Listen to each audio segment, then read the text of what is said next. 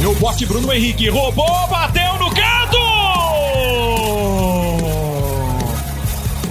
Gol!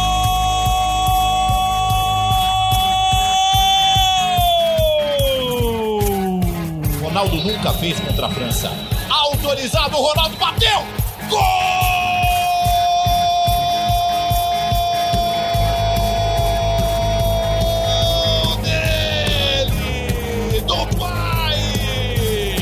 Corinthians para cobrança do Vital. Pé direito na bola, vem bola viajando, vem toque no jogo!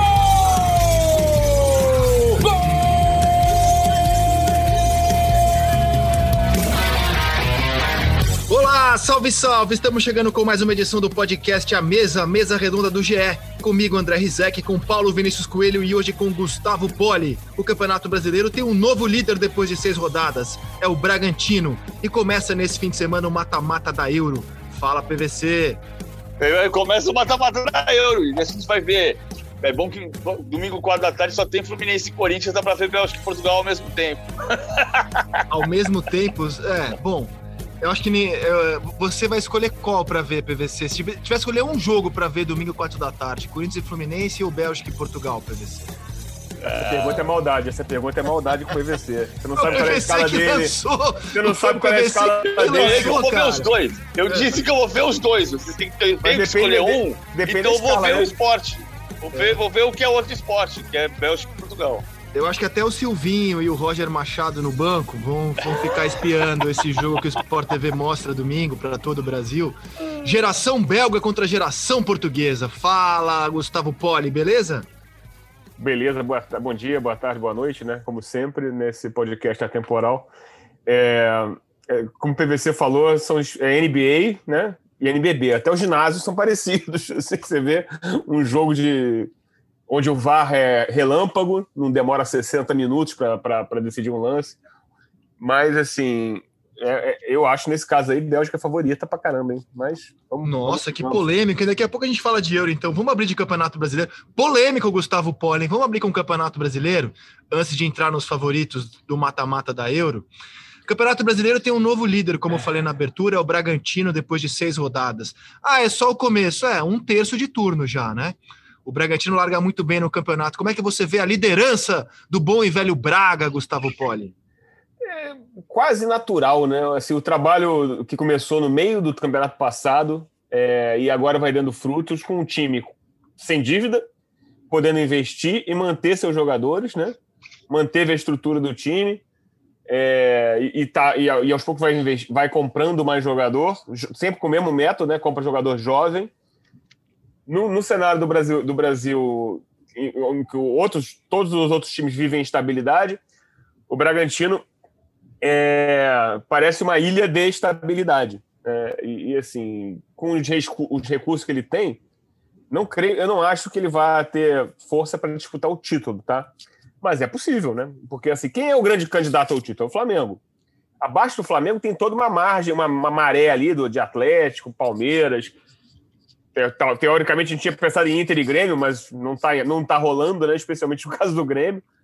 Então, assim, não sei. Talvez seja o Bragantino o candidato. E tem um, um outro candidato por fora, que ontem perdeu, que é uma, também uma surpresa recente, que é o Atlético Paranaense. Ontem perdeu por causa da expulsão do Richa. Porque o jogo foi equilibrado durante boa parte do tempo, mesmo com o Bahia jogando com um jogador a mais em Pituaçu, ou Pituaço, né, como eles chamam. fazer uma ponderação aqui, né? O Bragantino é o líder com seis jogos, é, ele tem 14 pontos. O vice-líder Atlético Paranaense tem 12 pontos em cinco jogos. O Flamengo tem nove pontos em quatro jogos. São times que, se vencerem os jogos que têm a menos, podem passar o Braga. Mas, infelizmente, o Campeonato Brasileiro já começa assim com asterisco, né? Com times tendo jogos a mais, outros tendo jogos a menos. E o G4, neste momento, com seis rodadas incompletas, para muita gente, mostra o Bragantino com 14 pontos em seis jogos, o Atlético Paranaense com 12 pontos em cinco jogos, o Fortaleza em terceiro com 11 pontos em seis jogos e o Bahia em quarto com 11 pontos em seis jogos. Tenho certeza que quando começou o Campeonato Brasileiro, ninguém apontava esses quatro como candidatos. Eu, aqui no nosso podcast, via seis candidatos: Flamengo, Atlético Mineiro, Palmeiras, São Paulo, Inter e Grêmio. Destes seis, acho que já dá para descartar o São Paulo pelo começo terrível de Campeonato Brasileiro. São Paulo na zona do rebaixamento nesse momento. Se o São Paulo quiser sonhar com o título, já teria que dar uma arrancada. Então, assim, já, já vejo o São Paulo quase fora da briga nesse momento por causa de um começo tão ruim. E acho que esse G4 só existe nesse momento, além dos jogos a menos do Flamengo, porque nenhum desses gigantes ainda emplacou PVC, nenhum desses engrenou ainda para a gente falar: caramba, esse aqui vai é, tá jogando um futebol de campeão. Mas acho que em algum momento alguns desses seis aí vão engrenar PVC. Eu acho que grande, a grande notícia dessa semana do Bragantino, num país que a gente tem repetido diversas vezes que vai polarizar entre Flamengo e Palmeiras, o que parece cada vez mais difícil, pela situação do Palmeiras no, fora dos torneios mata-mata, no, nos mata-mata. O Palmeiras ganhar Quando você falou polarizar, eu já pensei em política, cara. Até no futebol a gente está polarizado, é? Pois é. Mas o, a grande notícia é que o Bragantino ganhou numa semana de Flamengo e Palmeiras. O Bragantino meteu 3 a 2 no Flamengo no sábado e 3 a 1 no, no Palmeiras na quarta-feira. É isso que faz você pensar que ele vai morar na parte de cima da tabela. Ainda que a gente precise olhar para o passado recente, no ano passado, na sexta rodada, o Internacional era líder com 15 pontos em seis jogos. O São Paulo tinha 13, o Vasco tinha 10, o Fluminense tinha 10, o Atlético tinha 9 e o Palmeiras tinha 9. Se você pensar que desses seis primeiros, cinco foram para a Libertadores e houve só uma substituição do Vasco pelo Flamengo, dá para entender que é, foi campeão. Hum. Ah, o Flamengo estava em nono lugar. Você tem, dá para entender que essa a tabela da sexta rodada ela pode ser real em termos do que vai acontecer na parte de cima da tabela, não necessariamente sobre o título. Então, talvez o Bragantino esteja anunciando que vai brigar por Libertadores, o que é, ele isso, não falou isso claramente. Eu, isso eu acredito bastante. Agora, a questão assim, para mim, é, é, se você olhar os elencos, o Flamengo perdeu do Bragantino dominando o jogo, o Bragantino jogando no contra-ataque, né? E ganhou do Palmeiras em outro modelo. É, o, o, o, Palmeiras está desfalcado também, um pouco desfalcado, com alguns desfalques.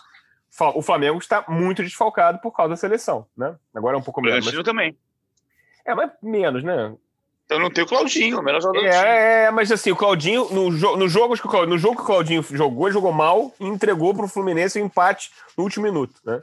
É, o, o, o, sei lá, eu não vi, eu vi, eu vi, eu vi o Fluminense e Bragantino, achei o Claudinho muito mal no jogo. Mas de toda, de toda sorte, o ponto é assim, eu acho que o Flamengo tem um elenco tão melhor que os outros, tão melhor que os outros, que assim, ele está num patamar é, bem acima. E se você olhar assim, eu, a gente fez esse, eu fiz esse exercício ontem, que jogador de todos esses outros times jogaria como titular no Flamengo?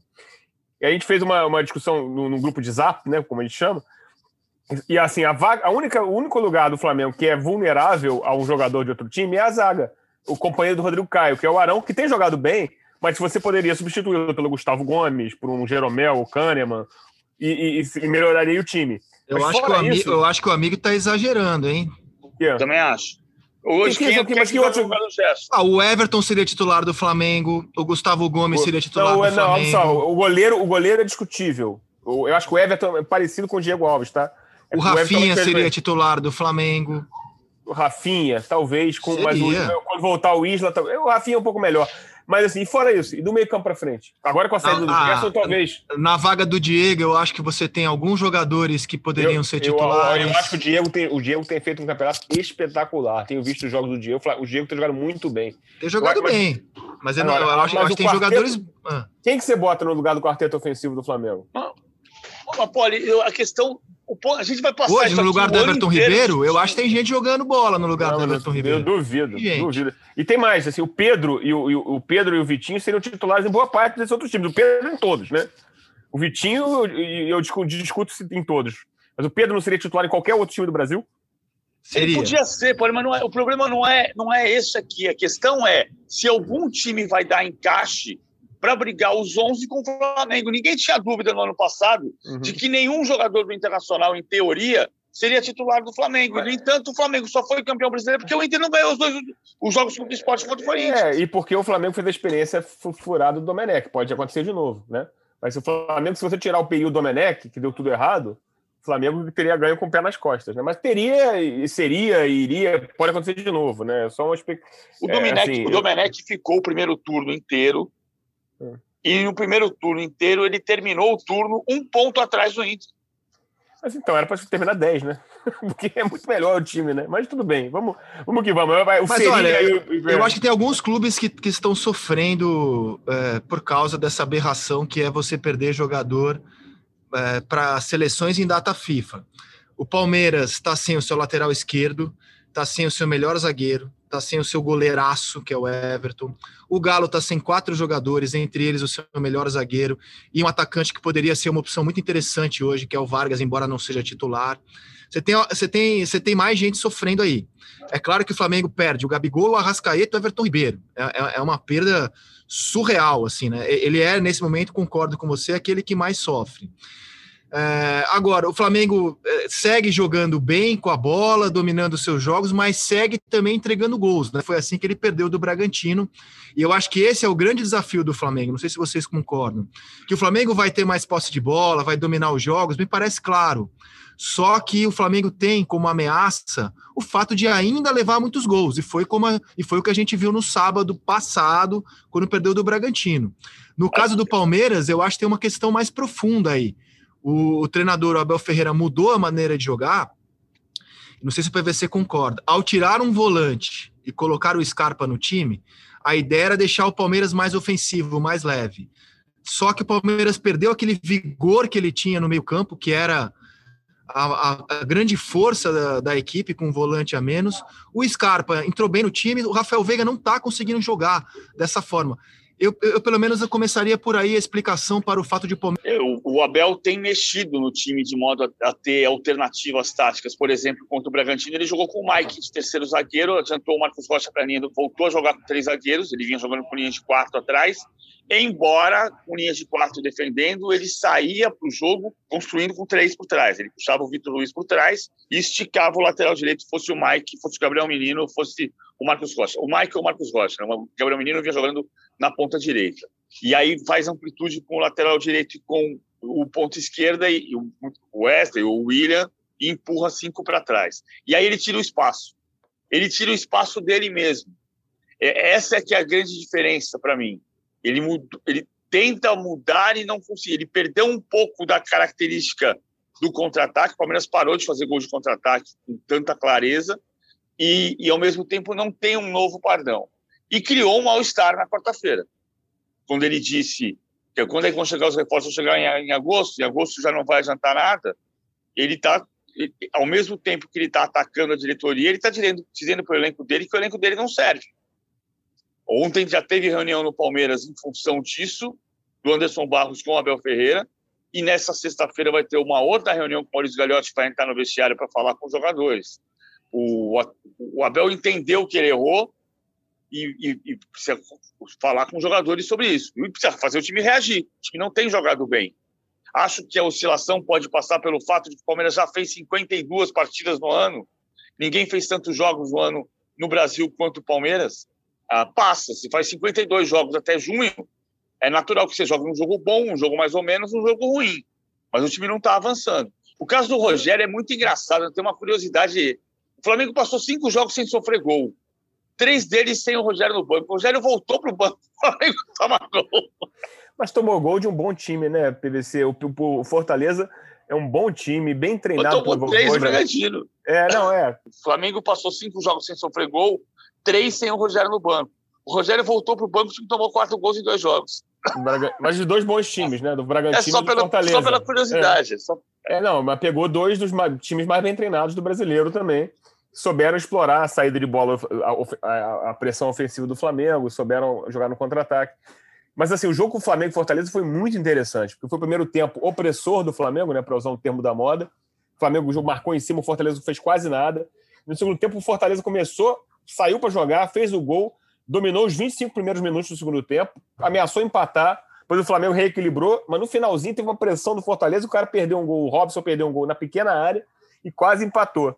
Então, assim, mostrou também que, assim, um bom trabalho, bem construído como do, do, do Voivoda, Voivoda, Voivoda, essa do, de pronúncia disso é terrível, é, pode incomodar o Flamengo. O Flamengo não é mais, embora seja um time muito, na minha, a meu conceito, bem melhor que os outros, ou que a maioria deles, tecnicamente, não tem mais aquela postura tão dominante como era no tempos do Jorge Jesus.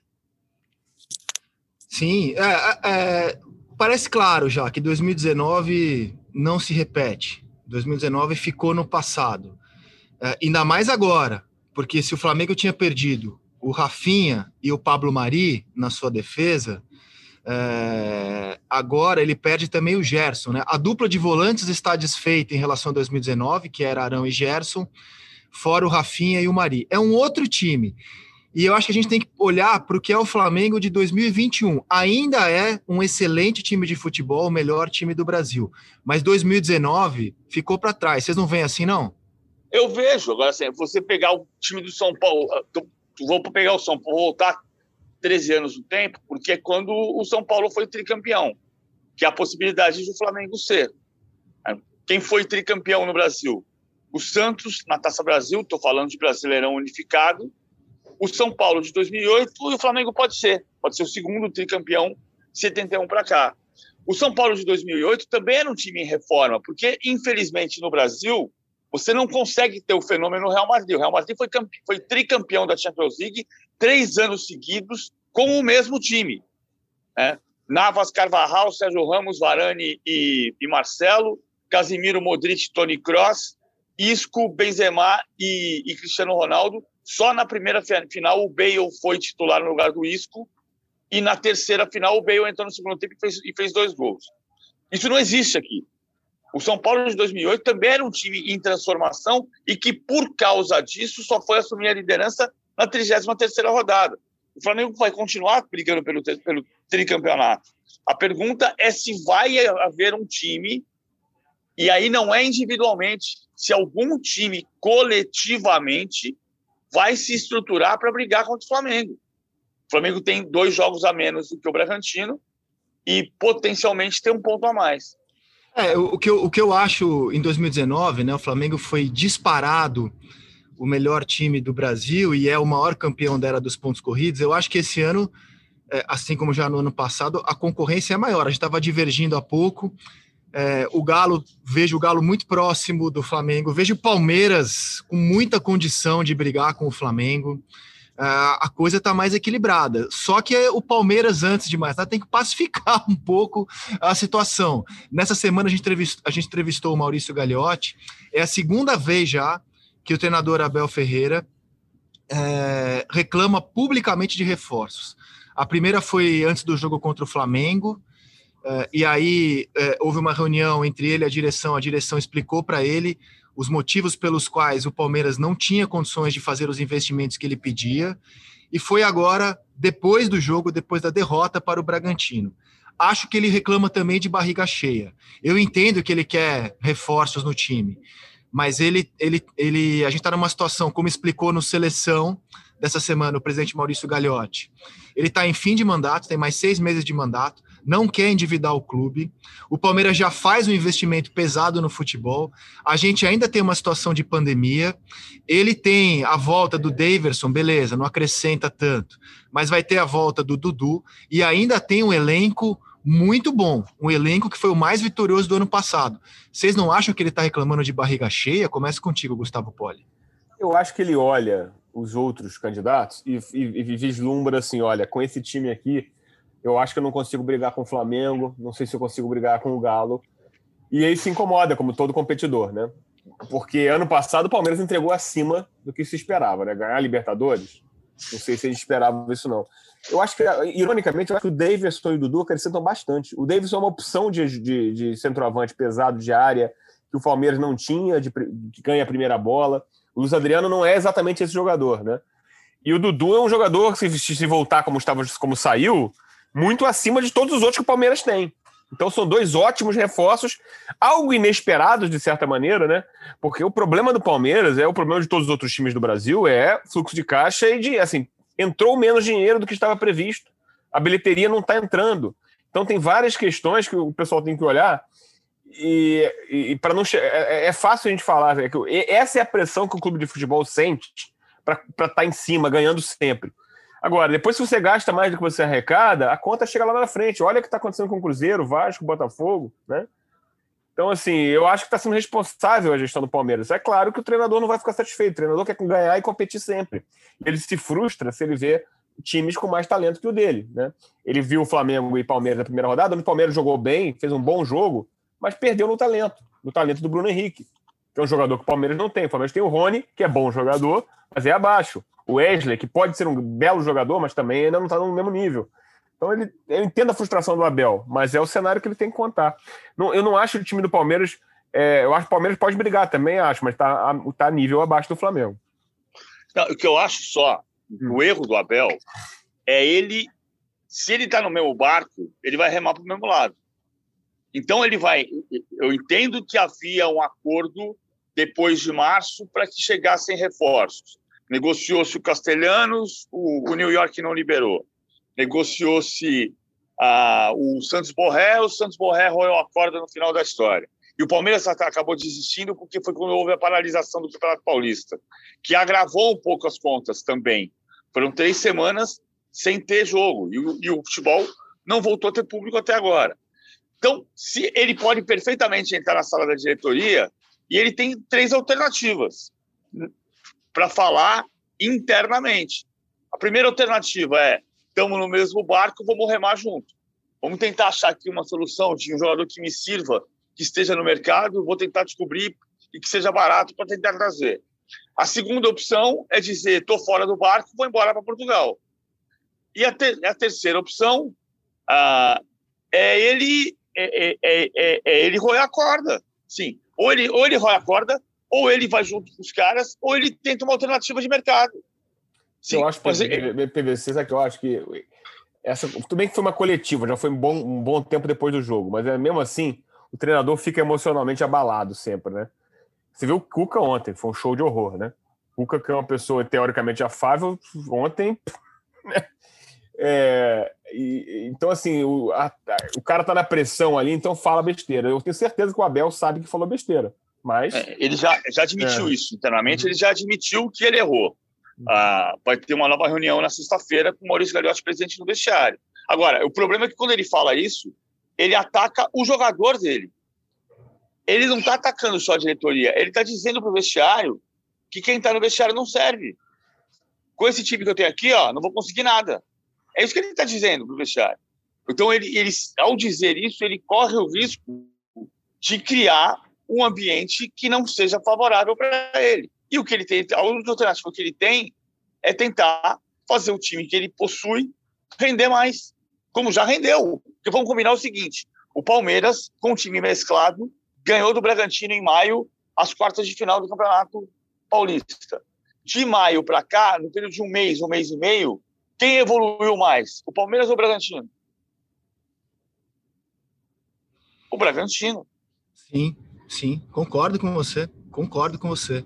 É, não, concordo totalmente. E, e acho que o, o, Abel, na busca por alternativas táticas, na busca legítima, porque talvez ele tenha visto que o modelo dele é, precisava de uma alternativa ao perder a Recopa Sul-Americana. Eu não vou nem falar a Supercopa do Brasil, porque foi um jogo tão legal, aquele Flamengo e Palmeiras nos pênaltis, mas ver a Recopa Sul-Americana ir embora é, a maneira como o, o, São Paulo ganhou do Palmeiras na final e o Palmeiras não conseguiu ir atrás do São Paulo no jogo, o Abel foi buscar essas alternativas. Essas, essas alternativas não melhoraram o time, no meu ver, até pioraram. É, e, e, ele está agora a, chutando ou mirando nos reforços, mas acho que ele podia olhar também um pouco para o trabalho dele, que é muito bom, no saldo dele é muito bom mas as alternativas que ele buscou até agora não melhoraram o Palmeiras. E o meu desconforto com o discurso dele, que acho legítimo o cara pedir reforços, é que ele acaba jogando mais luz em supostas carências do elenco do que é, na falta de alternativas que, ele, que é função dele achar para o bom elenco do Palmeiras jogar. Agora, eu queria tentar entender com vocês a campanha pífia do São Paulo. A justificativa do Crespo no último domingo é que o Campeonato Paulista está pagando o seu preço. Ora, se a gente está quase em julho e estamos falando ainda de Campeonato Paulista, vale a pena para ser campeão paulista arriscar tanto a sua temporada, se é verdade o que o Crespo está falando, que o São Paulo se desgastou demais para ser campeão paulista e está pagando o preço disso no Campeonato Brasileiro, no qual o São Paulo é, está na zona do rebaixamento, somou apenas três pontos, três pontos conquistados contra o Fluminense em casa, o Cuiabá em casa e a Chapecoense em casa.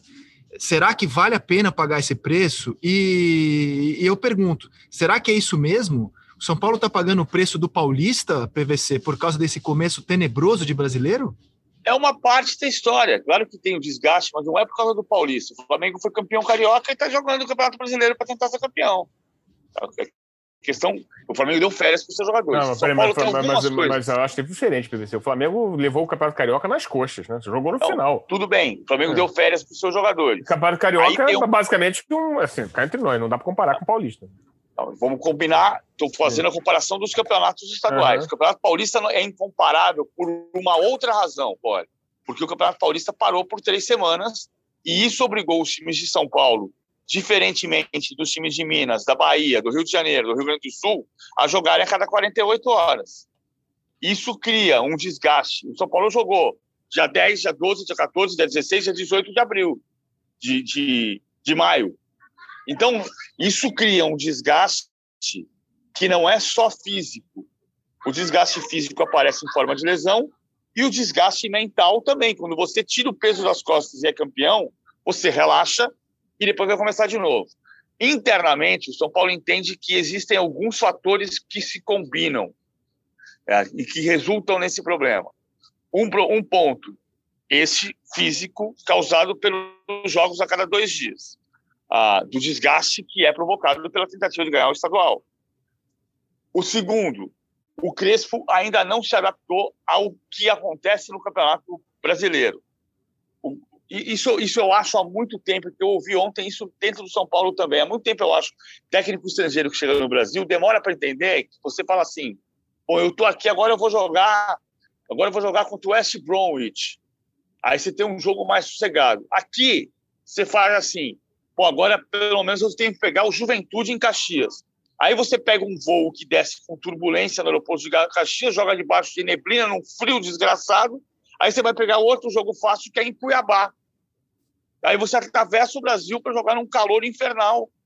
E, e, e, um pouco dessa, dessa adaptação do Crespo, que, que me foi relatada dentro do clube, é de entender cada característica por cada região, por cada adversário, eu, me remete ao, ao, à cena do jogo contra o 4 de julho em Teresina pela Copa do Brasil, que foi engraçadíssimo. Ele chegou dando entrevista de terno e gravata, com 10 minutos do primeiro tempo ele estava de manga arregaçada, porque não tinha condição de ficar de gravata em Teresina. O terceiro ponto é que os jogadores é, que entenderam muito perfeitamente o que o Crespo queria no Campeonato Estadual, eles estão sem perna para cumprir a pressão que o Crespo quer. E o São Paulo entende que não montou o elenco para fazer essa pressão, para afogar o adversário o tempo inteiro como ele quer. E um quarto ponto que é bem mais discutível, ah, o entendimento de que os jogadores às vezes não entendem a marcação que ele faz. Por exemplo, aí ele foi marcar o Santos individualmente o campo inteiro, mas não era para o Diego Costa perseguir o Marcos Guilherme no, na ponta esquerda, no campo da linha de bandeirinha de escanteio do outro lado. Não era isso que o Crespo queria. E isso aumentou o desgaste do time. Agora, claro que o estadual, principalmente por ter sido jogado a cada dois dias, causou, é uma parte importante desse, desse momento de falta de recuperação do São Paulo. Eu vou ser coerente com a opinião impopular que eu sempre dei. Acho que um, um estadual, por mais carente que o São Paulo estivesse por títulos, jamais pode ser algo que comprometa a sua temporada. É, eu acho que ser terceiro ou quarto de um campeonato brasileiro é, faz com que a sua temporada seja melhor do que ser apenas campeão estadual. Eu não vou aqui diminuir a emoção do torcedor do São Paulo, o choro é lindo do Murici Ramalho, lindo do Murici Ramalho, com o São Paulo campeão. Isso é algo que não se apaga, é algo lindo. Mas a, a minha função aqui não é falar com o coração. Se for verdade, então, que o São Paulo é, fez esse esforço e esse esforço compromete a temporada a tal ponto de a gente falar que com seis rodadas São Paulo está praticamente fora da briga pelo título, acho que é um problema aí de planejamento. Vejo assim, acho que título paulista, título estadual, não pode comprometer a sua temporada, sinceramente. Zé, só, tendo só como base colocar... que é verdade que o Crespo está falando. Não, mas, é, mas é, é, uma parte da verdade, Zé. Não é a verdade inteira, é uma parte da verdade. Agora, vamos pegar uma outra parte da verdade.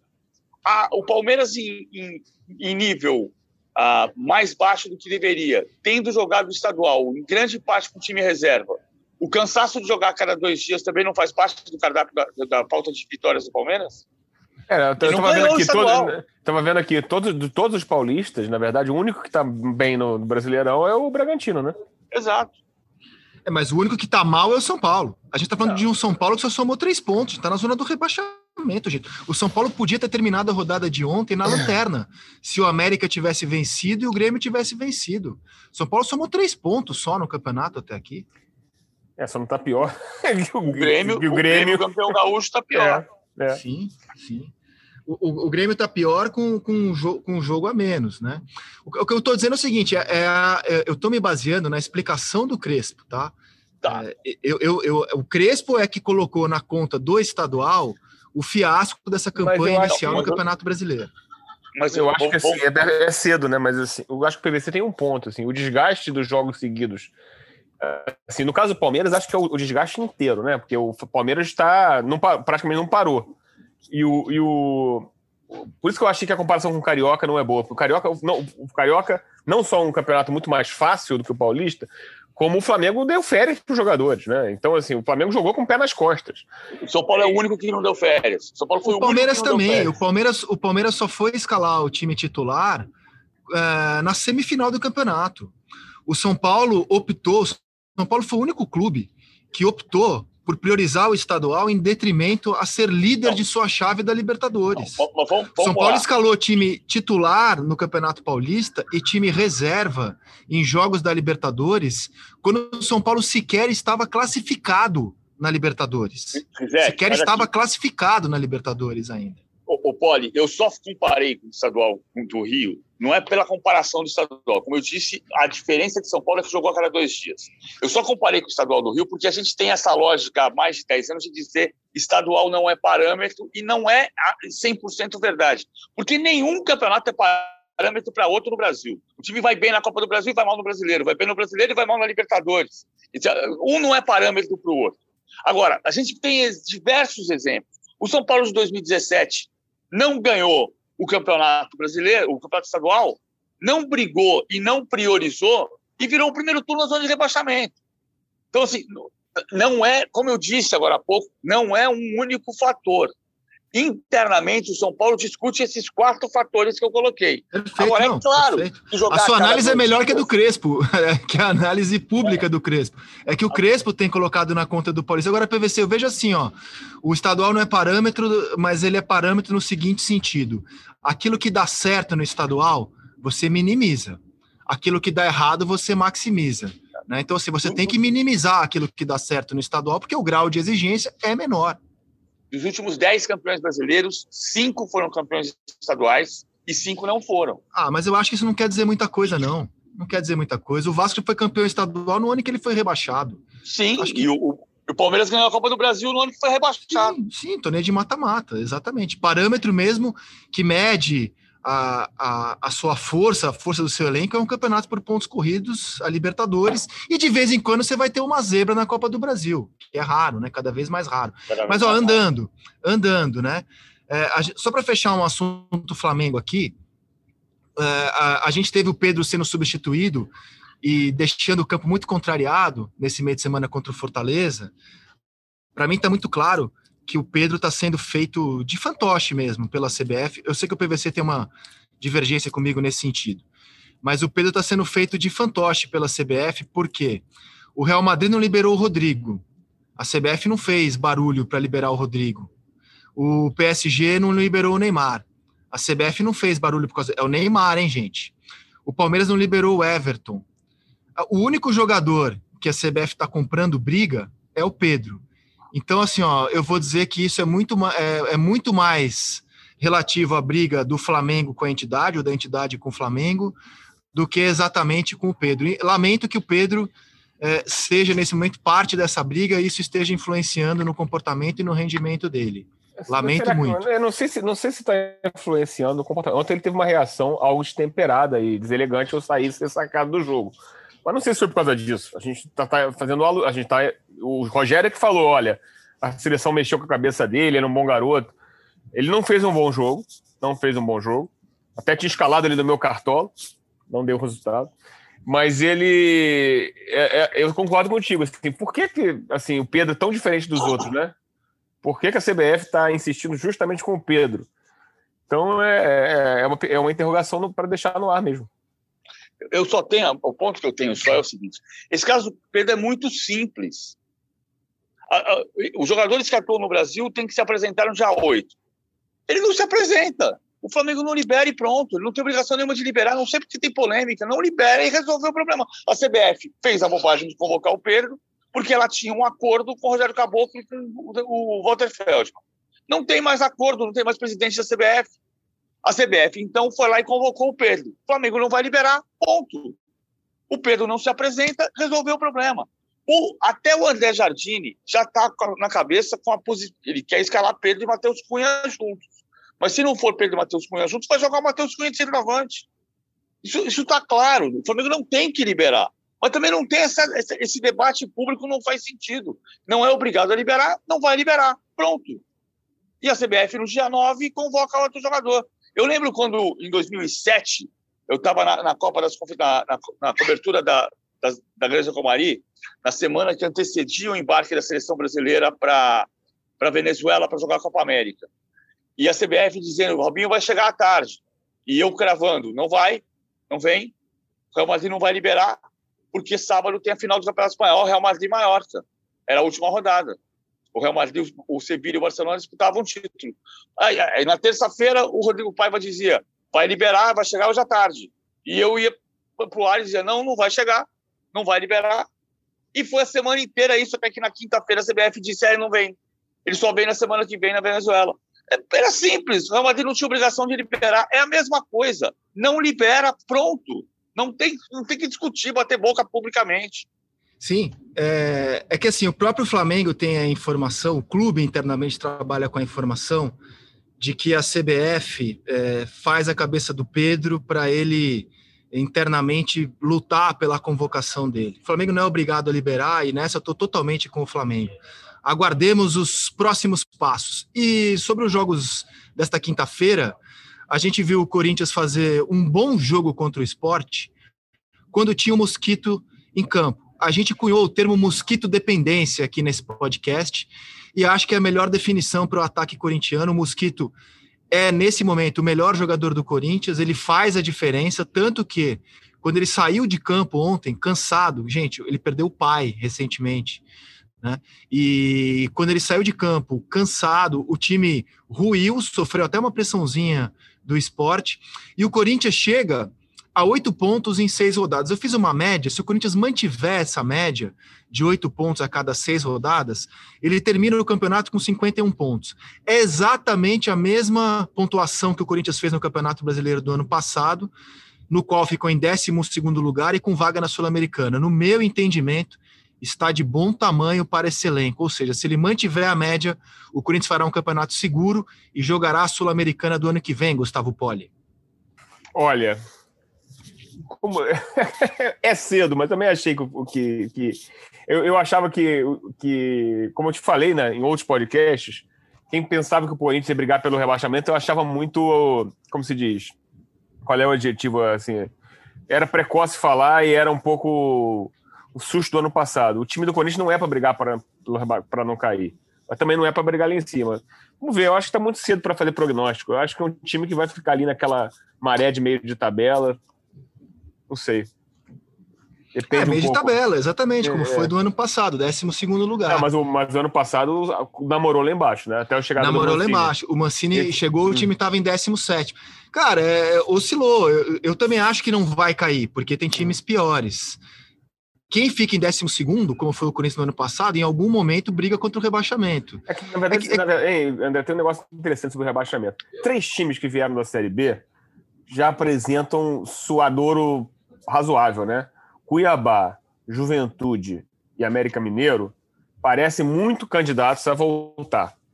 O Atlético Goianiense não, descolou. Né? O Atlético Goianiense, que, que já, já ficou, é um dos times com menos camisa, digamos assim. É... A briga pelo rebaixamento esse ano talvez não. Está muito cedo para falar. É, mas talvez não, talvez não seja tão engarrafada, entendeu? O América é uma decepção, né? O América é. a gente esperava mais. Time semifinalista de Copa do Brasil, time finalista de Mineiro. É. Já perdeu o seu técnico. O América a, a gente esperava mais, né? Ah, ó, e dos quatro, assim, a Chape também é candidatíssima, né? Sim, Pelo Chape, Juventude. É. Os quatro que vieram são muito é. candidatos a cair, né? Mas eu tô falando do Corinthians porque hum. o, o maior problema do Corinthians não é o elenco frágil que ele tem, é a dívida, né? O Rodrigo Capello trouxe a informação de que o Corinthians entrou para o clube do bilhão. O Corinthians está na casa do um bilhão de reais na sua dívida. E acho que acerta essa direção quando resolve encarar esse problema. E para encarar esse problema não tem outro jeito. É, é, é, você cortar gastos. O Corinthians montou elencos caros e ruins nos últimos anos, de 18 para cá. Então é você cortar gastos, ter um elenco mais modesto mesmo, com muito garoto, não ter como fazer grandes contratações e aí o time vai sofrer alguns sustos, como aliás sofreu quando o Mosquito saiu contra o fraquíssimo time do esporte. Eu quero dizer que o campeonato do Corinthians é esse. Somar pontos contra os times que ele consegue somar. Não acho que tenha sido a melhor atuação do Corinthians com o Silvinho, porque o Corinthians fez um bom jogo contra o Palmeiras no Allianz Parque. Mas foi, foi um jogo é, bom de pontuação para o Corinthians e um jogo que mostra que o Gustavo Mosquito é um atacante que pode fazer a diferença a favor da equipe. Então, tudo certo, 2 a 1 um Corinthians é, ontem na Neoquímica Arena, e a gente teve cenas lamentáveis PVC em dois jogos. Na estreia do Aguirre, Inter e Chape, e, cara, o Cuca, né, velho? Impressionante como o Cuca é, gosta de um barraco. Já foi assim na final da Libertadores, quando ele foi expulso de forma tosca. E ontem ameaçou bater no árbitro. A súmula é constrangedora daquilo que o Cuca fez ao final do jogo, com a derrota do Galo para o Ceará, PVC. Calma, Cuca, relaxa um pouco. O problema muitas vezes é o Cuca tá nesse tom de não gosto mais dessa vida, não aguento mais isso aqui ele vai ser punido porque ele, ele abusou, ele, ele tentou agredir o árbitro. A gente viu isso acontecer com outro, em outros momentos de outras carreiras de jogadores. De mas, mas, mas olha só, é o, é, o que o Cuca fala, e está citado na súmula do Voaden, tem dois, dois ou três aspectos muito curiosos. Primeiro, assim, você só me dá azar na vida. é engraçado pra caramba essa frase. É a cara do Cuca. É, é a cara do Cuca. É a cara do Cuca, inclusive. Eu, eu lembro de uma vez, o Globoesporte.com, há 200 anos atrás, o Cuca era técnico do Cruzeiro, e, os, e o pessoal lá do, do, do, blog de humor, Bola nas Costas, fez um joguinho do Cuca Uruca. Na época, o Cuca não tinha ganho a Libertadores ainda, estava naquela briga pro primeiro grande título. Ele ficou irritadíssimo com esse negócio de azar, deu um soco na mesa, cucuruca, não sei o que e tal. Então, assim, isso mexe com ele, ele acredita mesmo nessas coisas. No Botafogo, quando ele era técnico, o ônibus, o ônibus não podia entrar de ré. Eu, eu, tinha uma coisa maluca. Tinha que fazer uma manobra maluca para. Então, assim, ele, ele é supersticioso. Então, ele começa com isso, ó. Você só me dá azar na vida. Porque tomou o gol no finalzinho no frango do goleiro. Coitado do Warden, que culpa o Warden tendo um frango do Everson. Mas vai depois ele vai mais grave. Ele fala: vai ter CPI porque você me pediu voto para sua mulher, que é a mulher do voado, e candidata a vereadora no interior do Rio Grande do Sul. Agora, interessante, assim, o Cuca é do Paraná. Assim, como, qual foi a conexão? Será que alguém lá votava? Mas olha, maluquice que é o, futebol brasileiro, né? E o Cuca, assim, é, é, dizem, todo mundo que conviveu com ele, especialmente a nossa equipe que conviveu com ele na Copa 18, uma pessoa afável, simples. É que o futebol mexe com o cérebro leva o cara a outro planeta, cara. O, Poli, eu, eu adoro, assim, é, o, o, trato com o Cuca, né? Assim, o trato com ele é, sempre foi muito agradável. Agora, é, vou te contar uma história que eu fiz um perfil grande dele, quando eu era repórter da Placar, sobre as superstições dele, né? ele ficou muito irritado comigo, ele me ligou à época, ele ficou furioso com uma história que eu contei, que foi a seguinte, essa história havia sido me relatada por uma importantíssima figura do Santos, que quando o Cuca chegou lá, ele disse que duas estrelas juntas davam azar. O Santos tem as duas estrelas do bimundial no seu uniforme. Então ele queria para ele só uma estrela. E, e, segundo o que me contaram lá, a, a rouparia do Santos fez a camisa do, do Cuca só com uma estrela. Aí o presidente Marcelo Teixeira estava vendo o jogo do Santos na televisão e falou: Pô, que P, três pontinhos é essa? Como assim? Cadê a segunda estrela? Como é que o Cuca tá só com uma estrela no, na camisa? Não, não, presidente, foi o Cuca que pediu que duas estrelas. Ah, que absurdo! Diz que eu não aceito que ele tem que botar outra camisa no segundo tempo, é um absurdo isso. O presidente deu a ordem no segundo tempo, o Cuca voltou com as duas estrelas. O Cuca me ligou, disse que aquilo era um absurdo, era uma mentira, nunca tinha acontecido, que eu tinha que me retratar, que eu tinha tratado ele que nem um palhaço, que ele jamais faria isso. Falei, poxa, Cuca, cara, quem me contou essa história foi uma fonte super confiável, envolvida no processo mas se você está dizendo que é mentira, é, é, eu, eu, vou falar com ela de novo e, e, vou me retratar se eu tiver publicado uma informação incorreta. Aí a gente foi, na placar a gente fazia fotos de todos os jogos, né? A gente foi ver o rolo de câmeras, é, é o rolo de, de imagens do jogo. Primeiro tempo, Cuca com uma estrela, segundo tempo com outra camisa, duas estrelas. Aí eu liguei para ele, Cuca, eu tenho as imagens aqui que mostram que no primeiro tempo você estava com uma estrela, no segundo tempo com duas estrelas. Ele falou assim: ah, é? Ah, então deixa assim mesmo, tudo bem. então, até hoje eu não sei. Me, até hoje, bem, mentiu, né? Até né? hoje. Eu tava eu mentindo.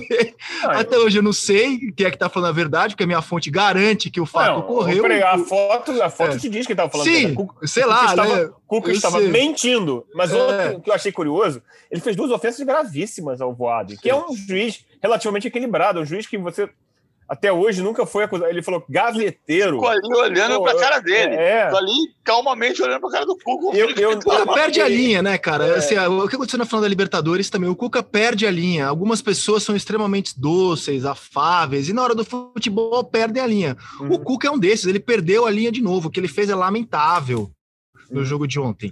E, e tecnicamente, o jogo ficou muito marcado em cima do Everson e a gente é muito definitivo nas análises, né? Quando um jogador vai mal num jogo, ele não cede, só joga com o pé. Eu acho injusto falar sobre o Everson. O Everson não é um dos melhores goleiros do Brasil, não é. Mas ele, ele foi um dos melhores goleiros do Brasil no Campeonato Brasileiro que ele fez com o Ceará e não acho que ele seja bom apenas com os pés. Ele teve, ele teve um jogo muito infeliz, ele falhou, a derrota está muito na conta dele.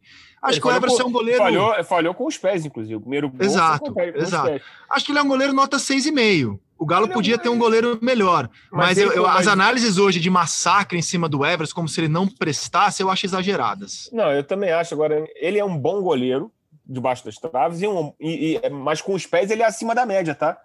Para jogar com os Verdade. pés, ele é um goleiro nota 8, nota 9. Verdade. Então, assim, nesse conjunto, hoje importa muito o goleiro que sabe jogar com os pés. Verdade. É, faz diferença. Agora, também acho assim, o jogador tem direito de ter um jogo ruim. E, e, e, e em defesa do, do Everton, diga-se que ele foi lá dar entrevista depois do jogo e dizer: ó, essa derrota está na minha conta. Eu errei e perdi por causa disso.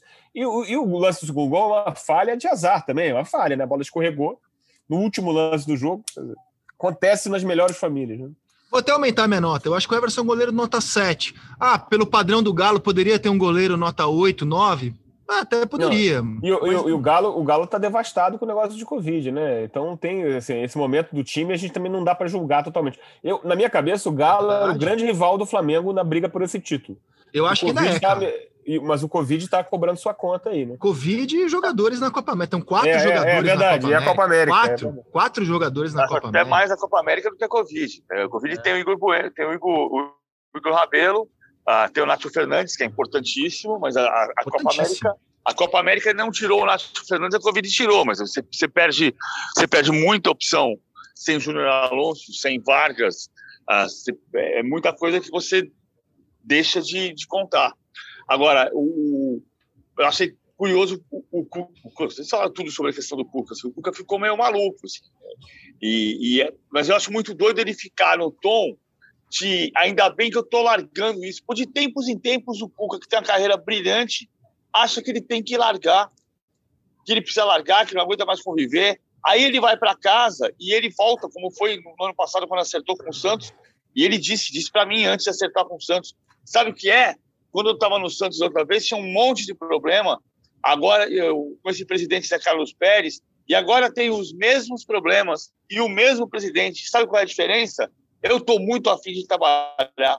É muito doido. Aí, um ano e meio depois, ele não está mais tão afim de trabalhar. Mas As é... coisas vão, vão, vão fazendo transbordar.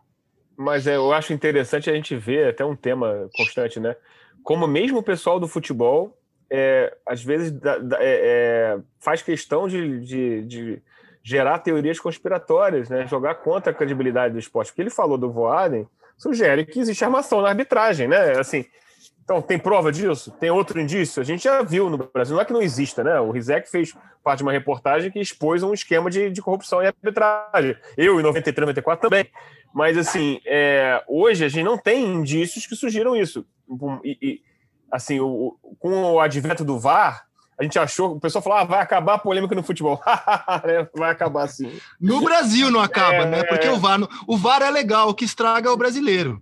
Impressionante, cara, como a gente estraga não, não. uma ideia tão legal como o VAR. Tudo bem, mas tem doses de razão. Vamos é. O VAR na Eurocopa é um sucesso estrondoso. Na Copa do Mundo Esse... foi também. Não, na Copa do Mundo, o lance do, do capital de França e Croácia não foi pênalti, e o árbitro deu pênalti e mudou o rumo do jogo. Mas eu concordo só. com você, mas tem muito juiz que acha que foi pênalti. Eu concordo com Mesmo você. no caso da Euro. O caso da Euro tem um sucesso. Um dos o caso da Euro é um sucesso. No caso da Champions é um sucesso também, PVC. O VAR na não, Champions é, é muito bem utilizado. É, é, muito melhor que no Brasil, mas não é como tem sido na Euro, que é um sucesso. Agora, pega um caso da Euro, do pênalti em cima do Mbappé, que não houve. Também eu acho achei mandrake. Também achei mandrake. O, o sucesso ali é o VAR não interferir. Também mas não foi pênalti. Mas o VAR, mas não, o VAR, não, peraí, ninguém VAR, disse que o VAR é perfeito. Ele teve problemas na Copa, não, ele tem problemas na acho... Champions, ele tem problema nessa Euro. Mas é, é incomparável a quantidade claro, de problemas que a gente tem aqui. Mas o VAR brasileiro, o VAR brasileiro, ele, ele, é melhor do que não ter VAR. Veja, basta olhar o campeonato da Série B. A Série B não tem VAR e é, pô, toda hora tem mais erro. O VAR reduz os erros problema é que o que a gente sofre é que o VAR brasileiro é lento, né? Sabe onde é Ele é que... demora. Sabe e é aí VAR... o jogo fica um mar de. Né? Lento e intervencionista, né, cara? É. Tem umas intervenções aqui que se o jogo para porque o jogador tropeça num mosquito. O mosquito não, porque agora tem um jogador chamado mosquito. Que o jogador tropeça na linha do campo e o VAR manda parar o jogo é. aqui, né? Agora, eu, eu, o caso da intervenção que você falou é perfeito. O, o sucesso do VAR ali era um lance de interpretação do árbitro Matheus Larroz, que estava em cima da jogada, interpretou como um pênalti uma jogada em cima do Mbappé, onde não houve pênalti. O VAR disse: eu não tenho que reinterpretar uma interpretação do árbitro. É lance interpretativo, ele já interpretou. Perfeito, mas não foi pênalti. A, a, houve um erro de arbitragem. Sabe onde o VAR funciona? Onde os árbitros são bons. E o grande problema no Brasil é que os árbitros de vídeo e de campo são ruins. Eu não sei, eu acho que é cruel até com os árbitros brasileiros. Acho que eles estão num sistema que, que, que, que os torna muitas vezes inseguros. Vou dar um, o exemplo clássico para mim é o, é o Wilton, o pênalti do, do Corinthians e Inter do ano passado. O cara chamou, é, é um lance parecido. Por que, que o VAR chamou para rever um, um, lance que o cara no, no, no, campo achou pênalti. E é, é difícil dizer que aquilo ali não é pênalti, né? Nessa regra maluca da mão atual. Então, é, a gente talvez a intervenção exagerada seja um problema. Teve um lance agora no, no Juventude de São Paulo. Juventude de São Paulo? São Paulo da, Cuiabá. São Paulo, da expulsão do. Não foi São Paulo e Cuiabá, foi do. Não, não, rodada... São Paulo e Chapecoense. São Paulo e Chapecoense. É, da expulsão do. Do, do, do Rodrigo Nestor. É, que eu achei um exagero. Assim, agora se você vê em câmera lenta e tal, a perna tocando na cabeça, o juiz estava do lado do lance e deu amarelo. Entendeu? Aí agora é, é, todo lance vai ser. A expulsão do Nestor me lembra muito o lance do é. Rodinei, tá? Eu, eu não acho que é nenhum absurdo expulsar o Nestor, como achei que não foi nenhum absurdo expulsar o Rodinei. Tanto que o lance dividiu opiniões das mesas redondas. Eu quero saber absurdo é, é, absurdo é o VAR parar o jogo num lance que é absolutamente questionável, que você vai ter opiniões tão divergentes, parar o jogo para você fazer uma intervenção de algo que claramente não é, desculpe o pleonasmo, um erro claro. É, não, e no Corinthians e Bahia, a gente teve um jogador do Bahia que tropeçou na área, tropeçou sozinho na área, e o digníssimo VAR parou o jogo para que a arbitragem fosse analisar. Não, vamos é, lembrar assim, o acerto do lance do pênalti que não houve, ou seja, ou seja, o acerto do VAR da Euro que foi permitir um erro do árbitro. Por quê? Porque era um lance de interpretação. Ele já interpretou. O árbitro já tinha interpretado a expulsão do Rodrigo Nestor. Se o VAR achou que interpretou errado, azar. Quem apita os lances de interpretação é o árbitro de campo. É, e foi lance... isso que, é, que, é, que é o França e Portugal mostrou. Não, e o lance do Rodinei, o lance do Rodinei, eu já vi 200 pisões, 200 pisões, que o juiz não dá amarelo e vai embora. Na, na Euro, então. Agora, é, ano passado que a gente viu também é o processo de implantação do VAR, né? A gente viu lance muito estranho. Eu lembro do lance do Inter e Bragantino, né? Que acabou sendo um pênalti a favor do Inter. Que a bola claramente resvala na coxa do cara e bate na mão. E o sujeito, marca, o VAR chama e marca o pênalti. Então, assim, é, é, é um processo. Agora, eu, acho que a crítica mais objetiva que a gente pode fazer ao VAR é a demora nos lances de impedimento, que, comparando com a Euro, é impressionante, né? Sim. Agora, ó, estamos maltratando o nosso Verdade. querido ouvinte, a nossa querida ouvinte, porque a gente está fazendo eles imaginarem lances de VAR que eles estão apenas ouvindo aqui no podcast. Mas, enfim, para vocês verem como a gente está indignado com o VAR no Brasil. Espero que vocês não se incomodem em ficar imaginando uh, os lances, caso vocês não tenham eles na memória. E, e para a gente fechar o nosso podcast, vamos dar um pitaco de cada jogo dessas oitavas de final da Euro? Vamos embora? Começo aqui com domingo, quatro da tarde em Sevilha. Geração belga contra geração portuguesa, Gustavo Poli. Bélgica. Esse é o comentário do Poli. Bélgica. E o seu, PVC? Eu acho que é um jogo que tem muita, muito ingrediente. A gente não pode perder de vista que Portugal, em 2016, classificou em terceiro lugar e ganhou um jogo em 90 minutos. Só um jogo em 90 minutos, só semifinal contra a Gales. Ah, então vai ter um jogo. A Bélgica tem, tem. Eu acho que o futebol mais estável da Euro é o futebol da Bélgica. Por isso é ligeiramente favorita, mas tem um jogo dificílimo pela frente. Eu acho que a Bélgica coletivamente é melhor. Coletivamente é melhor. Tem a volta do De Bruyne, né? De Bruyne jogou três tempos nessa primeira fase, deve estar tinindo para domingo. Não sei se o Azar vai ser titular, porque ele foi reserva né, nos jogos em que a Bélgica, nos jogos mais importantes dessa Euro. Mas acho que Portugal tem jogadores melhores. Assim, no, no duelo, jogador por jogador, eu acho que Portugal levaria uma vantagemzinha pequena em relação à Bélgica. Como o Cristiano Ronaldo, para mim, é até agora o grande personagem da Euro, enfim, também acho que, que a Bélgica é ligeiramente que que é grande, Por que, que você acha que ele é o grande personagem da Euro? Ah, porque ele marcou um golaço e um gol de pênalti no, no primeiro jogo, tornando-se o maior artilheiro da história da Euro. No segundo, na derrota para a Alemanha, ele deu uma arrancada é, do, de campo inteiro, tirando a bola na defesa, correu 30 km por hora e finalizou para fazer um dos gols de Portugal. No outro. Aquele gol, aquele gol eu também faria, tá? Tá, mas e aquela arrancada você daria também, é, tirando claro, a bola claro. na defesa? Atualmente estou é. atleticamente pronto para isso. Sim. Hum. Ah, é, por fim, quando estava 4 a 1 muito jogador do nível dele já poderia desistir do jogo, estava perdida a partida. Ele deu uma assistência magistral, cara, para o segundo gol de Portugal. Uma assistência de garra, inteligência, elasticidade bailarina, um jogador que não desiste nunca. E contra a França, beleza, ele só fez dois gols de pênalti mas eu acho que ele é o grande personagem, assim, não, não, vi, não estou dizendo que ele foi o melhor jogador, eu disse, disse, que ele é o grande personagem da Euro, pela gana, a maneira como ele está com vontade e também pelo futebol que ele jogou. Eu acho que ele sai dessa Euro com o maior jogador europeu de todos os tempos, o maior.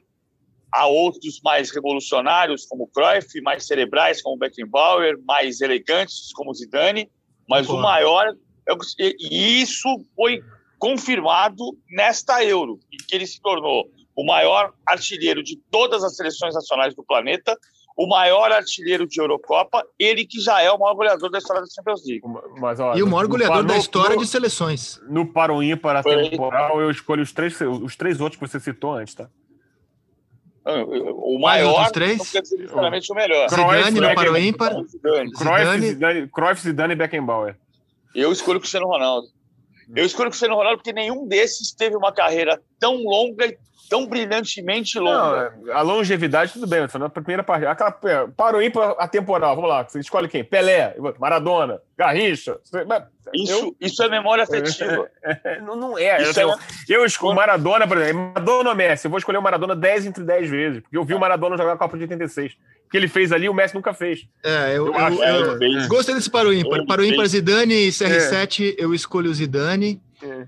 É, CR7 e Cruyff, que eu não vi jogar ao vivo, eu escolho o CR7 e CR7 Beckenbauer, eu escolho o CR7. Só, só o Zidane, por razões muito afetivas, eu vi duas Copas do Zidane no estádio e fiquei absolutamente embasbacado, é, mas é uma razão afetiva aí. Vamos para o outro jogo. Sábado, em Wembley, Itália e Áustria, PVC. A Itália é favorita, mas tem, um, tem um, tanta história do futebol austríaco que é legal de lembrar. Assim, a Áustria foi um time forte nos anos 70, nos anos 50, nos anos 30, e, e ela sempre fez jogo grande contra a Itália. A Itália, em 90, suou sangue para fazer o primeiro gol do Esquilate Copa do Mundo, ganhou de 1 a 0 e acho que vai ter um jogo difícil. Não vai ser um jogo simplesinho, não. Ah, mas a Itália é favorita. 30 jogos de invencibilidade, 11 partidas sem sofrer gols seguidas, sabe qual é? que o recorde é de 12, né? Entre 72 e 74, a Itália ficou 12 jogos sem sofrer gol. Sabe qual foi o 13 terceiro jogo? Itália 3, Haiti 1, na Copa do Mundo, que ela foi eliminada na fase de grupos. Itália e Áustria, Poli. Itália. Itália. Os comentários estão secos. Não, mas é a Itália, né? É, é a Itália. Acho que a Áustria já está muito feliz de, pela primeira vez na história, ter passado de fase na Eurocopa. É, não dá para o Alaba encarar esse time italiano, que para mim é uma geração nota 6,5, 7, com o futebol nota 8. Jogando muito bem a Itália até esse É momento. o Bragantino da Copa? não, olha a tradição da Itália, né? Não dá. Não, né? não, mas estou falando como modelo de. E que delícia ver a Itália é, de volta. É. Tomara que avance. França e Suíça, Gustavo Poli. Jogo na segunda-feira, quatro da tarde, em Bucareste. Esse é o jogo capcioso. Eu vou, acho que a França ganha, porque é tem muito mais talento. A Suíça é aquele time chato que sabe jogar atrás, que assim, é, que a gente fala, né? Eu lembro sempre da, do Paraguai, da Copa 98, que fez da retranca, ele levou a retranca ao estado da arte. Era difícil furar aquela seleção. Como é difícil fazer gol na Suíça, como é difícil fazer gol na Hungria, né? né dessa Copa, a Hungria jogou muito bem contra a Alemanha nesse modelo reativo. Mas eu acho que a França consegue furar. PVC? Eu estou aqui pensando uma bobagem. Assim, França hum. ganha, não é cacófato, né? Mas eu acho que a França vence. Também acho, e, e concordo com o Poli que acho que tem boa chance de ser um jogo chato. A França, eu adoro esse time da França, mas ele me lembra muito a seleção de 94, no sentido de que é um time muito pragmático. Desde que perdeu a Euro em casa para Portugal, o Deschamps virou um cara muito pragmático, assim. Ele, ele joga para não perder, para ter um sistema muito sólido, mesmo com jogadores excelentes. Ele é e é um a França se expõe muito pouco. É, exato. Ele, mas, tem, é um mas, ó, mas, a dupla, mas ele tem uma dupla de ataque que putz grila, né? Claro, Benzema, Mbappé, Mbappé. Bem, não, e o meio campo não, dele, né? Kanté, Pogba. A defesa é, também. O time é espetacular. É, o time é, melhor. espetacular. É o time talvez o melhor time do mundo, né? Eu acho que é o melhor time do mundo. Agora, o que, que o Benzema tem jogado, amigo? Pelo amor de Deus. Como era, como era, o Brasil em é, 94, o melhor time é. do mundo no papel. Mas o Brasil, justamente pelos traumas que carregava, era um time que não se expunha muito como a França, cara. A França não se expõe muito. Só para explicar, Rizek, o Didier, evidentemente, é um técnico francês, né? Mas a formação Sim. dele depois do título de 93 do Olympique de Marselha, ele foi treinado pelo Marcelo Lippi muito tempo, ele foi treinado pelo Vialli muito tempo, claro. no Chelsea, não, na Juventus, no Chelsea, por técnicos italianos. A formação, a alma dele é de técnico italiano. Sim, sim. Bom, meus amigos, Espanha e Croácia, jogo que vai ser na segunda-feira, uma da tarde, PVC. Equilibradíssimo esse jogo. Na história são três vitórias da Croácia e quatro vitórias da Espanha. A Croácia ganhou da Espanha tanto na Nations League quanto na última Euro. Uh, eu acho que a Espanha vai ganhar o jogo, mas ela vai, ela vai ter muita dificuldade. jogo de prorrogação. Espanha e Croácia, Poli? Concordo com o prognóstico do PVC, mas vou votar na Croácia. Cara, a Espanha foi muito mal, né? Embora tenha dado a, maior goleada da primeira fase, 5 a 0 na Eslováquia, que eu acho que diz mais sobre a Eslováquia do que sobre a Espanha. A Espanha mostrou um futebol muito ruim na primeira Mas fase. eu não achei tão. Eu, eu não achei tão ruim. Eu achei que ela, ela ficou aquele, com, com aquele cozinha-cozinha para enfrentar adversários fechadíssimos.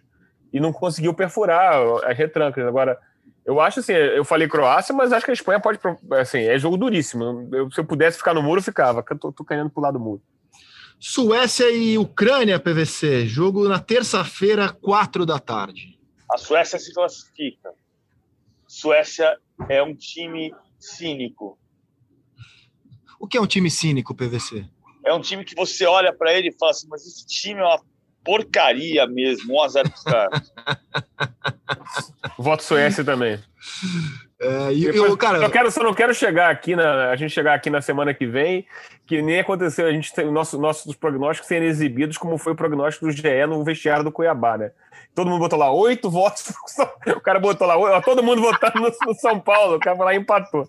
O Lisca contou no é, Seleção que tinha é, feito isso também na véspera do Mineiro, que todo mundo tinha cravado o Galo campeão. Bom, meus amigos, terça-feira estou muito ansioso para ver esse jogo. Inglaterra e Alemanha, Gustavo Poli, em Wembley, uma da tarde, terça-feira. Jogar suaço, aço, né? É, é, e, assim, eu gosto muito do time da Alemanha, mas é um time que se expõe muito a contra-ataque, né? Então, assim, é, esse aí, eu vou, eu vou arriscar a Alemanha, mas eu tenho o pé atrás. PVC? Garrett Southgate não cobrará pênalti desta vez, mas a Alemanha vai vencer de novo. Cara, a Alemanha fez um jogo ok contra a França na estreia, perdendo de 1 a 0. A melhor atuação de uma seleção depois na vitória sobre Portugal e uma partida horrível, indigente, contra a seleção da Hungria, Cara, um jogo horrível tecnicamente, taticamente. O treinador foi muito mal, Joaquim Loh. Mas, mantendo... mas, você não, mas você não acha, assim, a gente tá, tira o mérito da Hungria. A Hungria, se você olhar, a Hungria fez um bom jogo contra Portugal. Portugal só conseguiu fazer gol no finalzinho, na bola que desviou. Foi. Foi. A, a, Hungria empatou com a França. O jogo reativo da Hungria era, pô, cara, marcando com 11 e saindo correndo desesperadamente no contra-ataque. Eu achei que, assim, a Hungria incomodou. Né? Não, não, não quero tirar o mérito da Hungria, não. Acontece que você joga com contra um time que tem 11 atrás da linha da bola. O Milton Leite, logo no começo do jogo, ele estava narrando a partida, uhum. o Rock Júnior estava no comentário, ele alertou para isso. Cara, os três zagueiros da Alemanha, a Alemanha jogou com três zagueiros, eles estão. Você não tem o que fazer, porque como a Hungria não tem ninguém no ataque, ela não tinha ninguém no ataque. Uhum. Os três zagueiros, cara, podiam conversar, trocar mensagem no WhatsApp. E, e ele demorou demais para mexer nisso. Foi um equívoco do, do Joaquim Loh. Isso se mostrou muito claro no jogo. E tecnicamente, cara, a atuação, o Sané, cara, que atuação horrível do Sané nesse jogo. Deu razão para o Lô que não levou ele para a Copa da Rússia. A Alemanha errou muita coisa, tecnicamente, muito passe, muito cruzamento, e taticamente se equivocou ao, ao deixar o time com três zagueiros, sendo que a Hungria não tinha ninguém no ataque. Mas eu acho um que jogo gente, muito equivocado. A gente, a gente, mas eu acho que a gente valoriza pouco o time que joga no reativo dedicado, assim por dizer.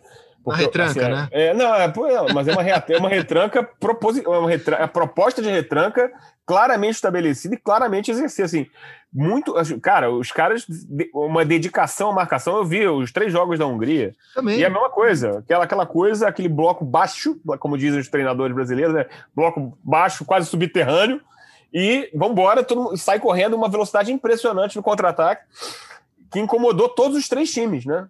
Portugal sofreu, lembra que teve gol anulado pelo, por um fiapo, né? Senão os resultados poderiam ter sido outro. E a Hungria teve perto de eliminar a Alemanha. Assim. Tem uma coisa que a gente perde muito de vista. Eu até escrevi isso hoje, mas assim, a, as, as qualidades que os jogadores têm hoje, as técnicas, os equipamentos, os conhecimentos são muito parecidos para todos. Então, quando a Hungria tem um técnico como, como o Marco Rossi, italiano, e ele tem um jogador como o Gulaxi, goleiro do Leipzig, o Orban, zagueiro do Leipzig, o Salai, que joga no Freiburg, eles estão jogando na elite. E isso se espalha pelo. Você convive 23 jogadores que tem cinco, seis que são. que, tão, que jogam entre os melhores. O conhecimento se espalha. É por isso que você tem a Euro de 2016, por exemplo, que tem exemplos agora, não são tão claros, mas assim, na Euro de 2016, um ano e meio antes, a Albânia ganhou da França e ganhou de Portugal. E a final da Euro foi França e Portugal. E dessa vez, por exemplo, você tem a Itália fazendo sensação, só que a Itália três anos foi eliminada pela Suécia na Copa do Mundo. É, e porque empatou com a Macedônia. A Alemanha, que empatou com a Hungria, que empatou com a Turquia, perdeu da Macedônia do Norte. E ele, em jogo de campeonato, jogo de eliminatório da Copa do Mundo. Então, hoje você está no momento que o 25 ganha do primeiro. E está tudo bem. Ó, a, a seleção da Hungria estava empatando com Portugal até 38 minutos do segundo tempo. Estava vencendo a França até 20 minutos do segundo tempo, terminou empatado. E estava eliminando a Alemanha, derrotando a Alemanha em Munique até 38 do segundo tempo. Só que futebol tem 90 minutos e a Hungria acabou sendo o time do quase. Mas eu concordo com vocês, foi uma das seleções é, que foram, sei lá, mais assunto, foram, foi um dos destaques dessa primeira fase. Deu azar de cair numa chave com a Alemanha, Portugal e França. Não, Fechando... Mas eu acho, que, eu acho que tem uma coisa interessante aí, da gente ver o seguinte, são as duas grandes propostas do futebol hoje, né? O futebol reativo e o futebol opressivo, por assim dizer, de marcação alta, que a Alemanha exerce, o Bayern de Munique e tal. E, e, e, a Hungria fez, assim, você vê o seguinte, a eficiência da Hungria em relação ao que Portugal fez com a Alemanha foi maior. A Hungria incomodou muito mais a Alemanha do que Portugal. Porque Portugal não Verdade. tem essa Portugal, por mais que goste de jogar no contra-ataque, não tem a mesma eficiência defensiva que a Hungria. Verdade. Tem mais talento para sair, tanto que fez dois gols, né? Mas, Verdade. assim, é curioso isso, né? Quando o cara realmente faz daquela coisa ali o seu projeto. Embora com o Miller uh, sendo poupado contra a Hungria, né? Que o Miller foi muito bem contra Portugal, mas você tem toda a razão. Mas ele jogou no fim. Jogou no fim, entrou, entrou no finzinho é... do jogo. É, Holanda e República Tcheca, Paulo Vinícius Coelho, domingo na Arena Puskas. Sabe que a Holanda, embora tenha mais time, ela costuma sofrer contra os tchecos.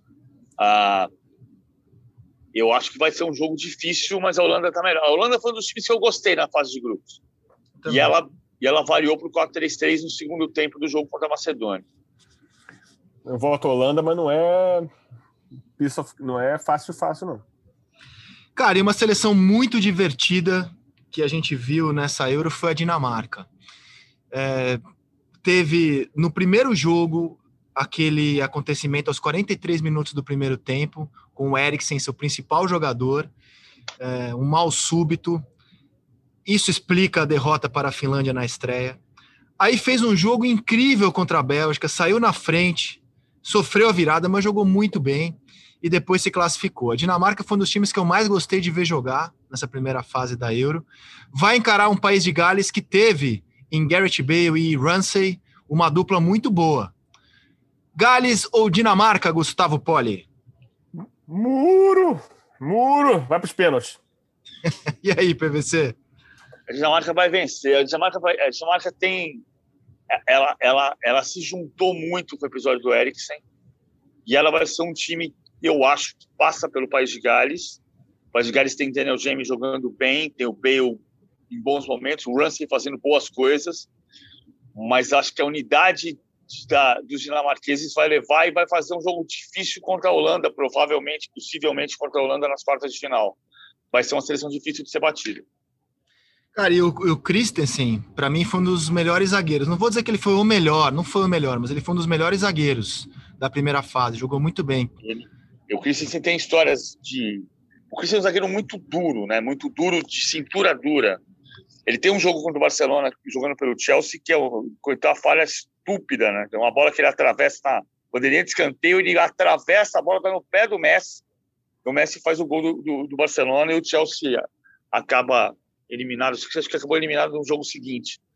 Uh, ele é um zagueiro forte, mas é um zagueiro muito limitado tecnicamente. Por outro lado, ele sai para finalizar de meia distância, como é. fez no lance que você falou. É, mas ele, ele, jogou bem na primeira fase, cara. Eu gostei de ver ele jogar. Gostei de vê-lo jogar. Bom, meus amigos. Uma coisa, é... só uma crítica que é o nosso próximo, a nós mesmos. Não falamos de Copa América, não falamos da, da, da, como o Brasil e a Argentina devem chegar na final e como Nestor Pitana fez uma grande atuação, dando passe para gol até. Não, então, gol, não, então, então dedique, dedique Gustavo Poli, dedique Gustavo Poli as suas considerações finais, a Copa América é, com Brasil e Argentina, na sua opinião, muito próximos de disputarem a final? É, não, ainda tem, ainda tem quarta de final, que na, na Copa América classifica o quarto lugar, né? Então o Brasil é capaz de pegar o Uruguai ou o Paraguai nas o quartas Chile. de final. É, o, o é, vai ser um dos três, né? É, se o Uruguai ganhar, é, é o Chile. Se o Uruguai ganhar o Paraguai, é o Chile. É, então, o... e não é, e nenhuma desse, nenhum dos três é carne assada, não. O Chile, em especial, não é. Então, assim, o, o, Brasil não tá jogando tão bem assim, mas eu achei curioso, eu quis brincar com o negócio do Pitana, porque, assim, Ju, Não, cara, é que assim, são dois grupos. É... é, difícil para a Copa América concorrer com a Eurocopa, né? É. Até pelos cenários dos gramados é. horríveis.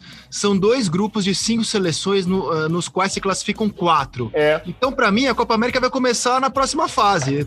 É meio é, por isso. É, não, também oh. concordo, mas eu achei, é, que eu achei muito curioso, assim, a brincadeira que fizeram com o Pitana, que me mandaram um meme, né, assim, melhor jogador em campo, Pitana. Advertiu vários jogadores e tal, e deu um passe pro gol. e olha, fiquei, fiquei aliviado em ver a seleção finalmente ter um jogo duro aqui na América do Sul, porque tá tão fácil pro Brasil o cenário sul-americano que de vez em quando é bom, cara, enfrentar um time que desce a botina, que faz catimba, com quem a gente já tem uma rivalidade, esses jogadores especialmente, né, dessas, dessas gerações, Brasil e Colômbia. Eu acho que jogos como o que a gente teve nesse, nesse meio de semana, Brasil e Colômbia, fazem bem para o caráter da seleção, para não achar que vai ser sempre fácil a vida, não, já que a gente só tem enfrentado o time sul-americano. Não, e não foi fácil, o Brasil jogou pressionando o tempo todo e achou, acabou achando o gol no final, né? Mas o gol da vitória numa falha de marcação horrorosa da seleção colombiana, né? Acho que o Mina joelha na área em vez de marcar o, o Casemiro. Mas, cara, o time do Brasil tá bem acima, inclusive da Argentina, eu acho, aqui na, na América do Sul. O negócio vai ser quando for jogar lá fora. Lá contra os europeus. O time tá forte, o Brasil tá forte. Ele não, ele não é empolgante, mas é forte. Muito bem, meus amigos, ficamos por aqui. Um grande abraço ao Gustavo Poli, ao Paulo Vinícius Coelho. A você, querido ouvinte, querido ouvinte, estamos de volta na segunda-feira. Tenha um fim de semana com muita saúde, muito futebol, muita esperança. Estamos de volta na segunda. Valeu, tchau!